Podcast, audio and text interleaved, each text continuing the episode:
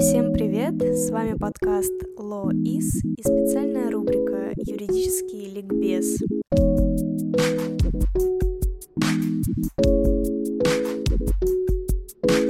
Решили впервые опубликовать два подкаста за две недели. Благо новый формат нам это позволяет. И сегодняшняя тема еще и мотивирует, ибо она интересная, так еще и полезная для каждого геймера. Особенности, если тот любит мир юриспруденции. О да, поговорим о внутриигровой собственности. Казалось бы, определение дано в названии. Это имущество внутри игры. Но оно, по сути, у нас относится к виртуальным объектам, нематериальным предметам виртуального мира, содержащимся в компьютерной программы, которые моделируют данный предмет и формируют его внешний облик. И вот эти слова нематериальные предметы виртуального мира и с обозначением компьютерной программой и отличает конкретно эти объекты от любых других, которые могут находиться в экономическом обороте. И для того, чтобы посмотреть тщательно на природу виртуальных объектов, нужно вообще посмотреть на то, как у нас право относится к регулированию этого вопроса. Для начала стоит рассмотреть, что у нас по доктрине, после чего перейдем ближе к практике. Тут у нас отличнейшее исследование, у нас еще в 2014 году провел Савельев, где отметил, и что существует у нас четыре возможных подхода к правовому регулированию этого вопроса.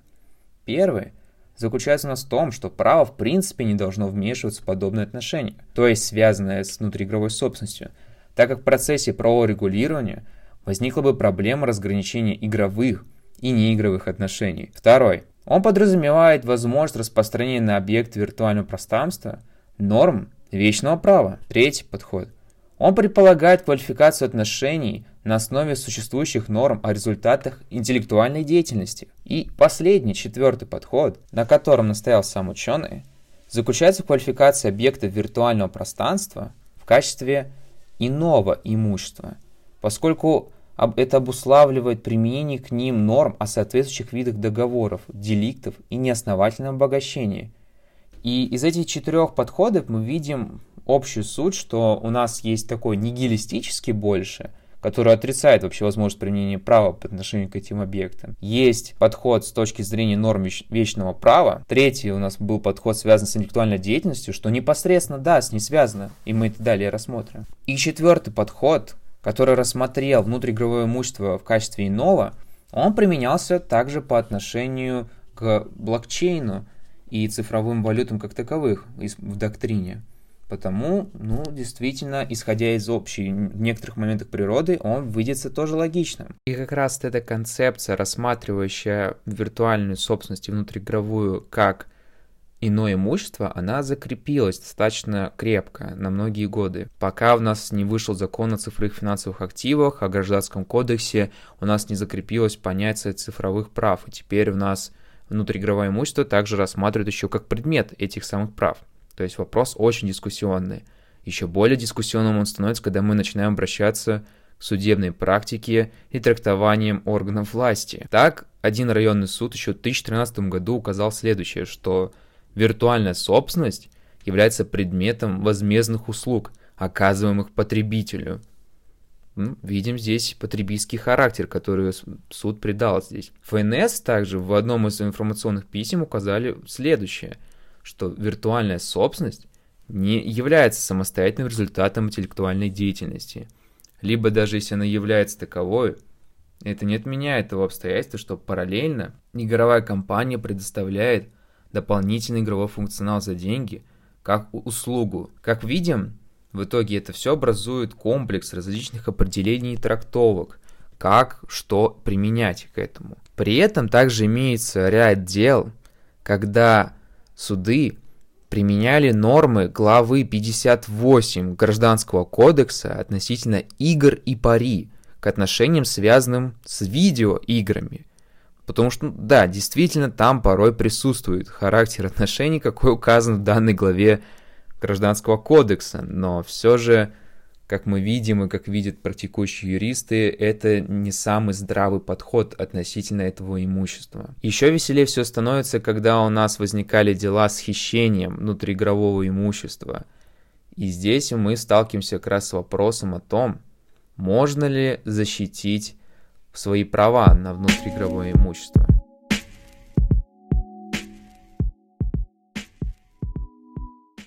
Хочется рассмотреть позицию нидерландских юристов и, соответственно, судов этой страны, где они точно обозначили, что виртуальную собственность необходимо защищать наравне с собственностью так называемого объективного мира, поскольку туда вкладываются деньги, усилия собственника.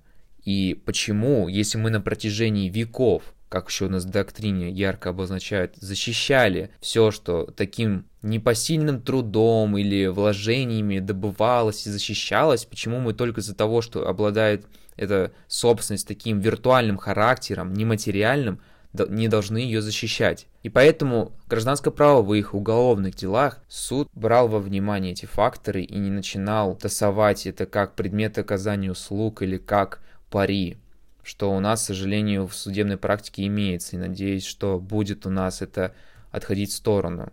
Китайские суды тоже была практика, когда вставали на сторону игрока, потерпевшего убытки в связи с противоправной деятельностью его сторону или же злоупотреблением прав одного из других игроков. Но был случай, когда китайский игрок обратился в полицию из-за того, что он верил своему другу виртуальное имущество, тот его растратил, выходить на связь не стал, разрешать этот конфликт. И игрок обратился в полицию, чтобы разобраться с этой ситуацией, поскольку друг не собирался Полиция же, из-за того, что это виртуальное имущество, да и с оценкой возникли проблемы, отказали игроку э, в том, чтобы рассматривать в дальнейшем, ну, вообще возбуждать уголовное дело. И в итоге игрок учинил над своим другом самосуд и убил его. И это показатель, например, того, как неправильное отношение к серьезности этой проблемы защиты и внутриигровой собственности может привести к таким последствиям. Зарубежная практика, если ее дальше изучать и развивать, говорит нам о том, что к внутриигровой собственности необходимо применять нормы реального права, о том, что это имущество, его необходимо защищать, поскольку в него были вложены усилия и деньги или все это вместе. И это подход положительный. Этот подход не осваивается на непонятном размывчатом толковании или вовсе применении норм об играх и пари. К сожалению, данная тенденция в судах у нас, стоит отметить, негативная, но с годами она поправляется. И чтобы не доходило дело до суда, все-таки необходимо пробовать защищать свои права до этого. Ныне это очень хорошо развивается в тех же альтернативных способах разрешения спора. Но поговорим немного необычных таких способах. Как можно защитить свои права на внутриигровую собственность? Дело в том, что мои права так уже были нарушены. Меня обманули и украли большинство моего инвентаря в онлайн-игре Dota 2. Это было очень давно, мне было лет 13, меня обманули просто с квитанцией какой-то по плате на WebMoney, который мне прислали. Я думал, что все, вот мои 300 долларов за мой инвентарь на 150, я богат, я богат.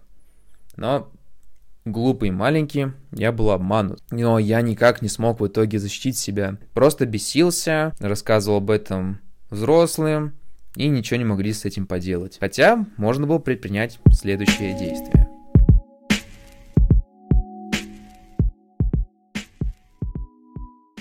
Первое.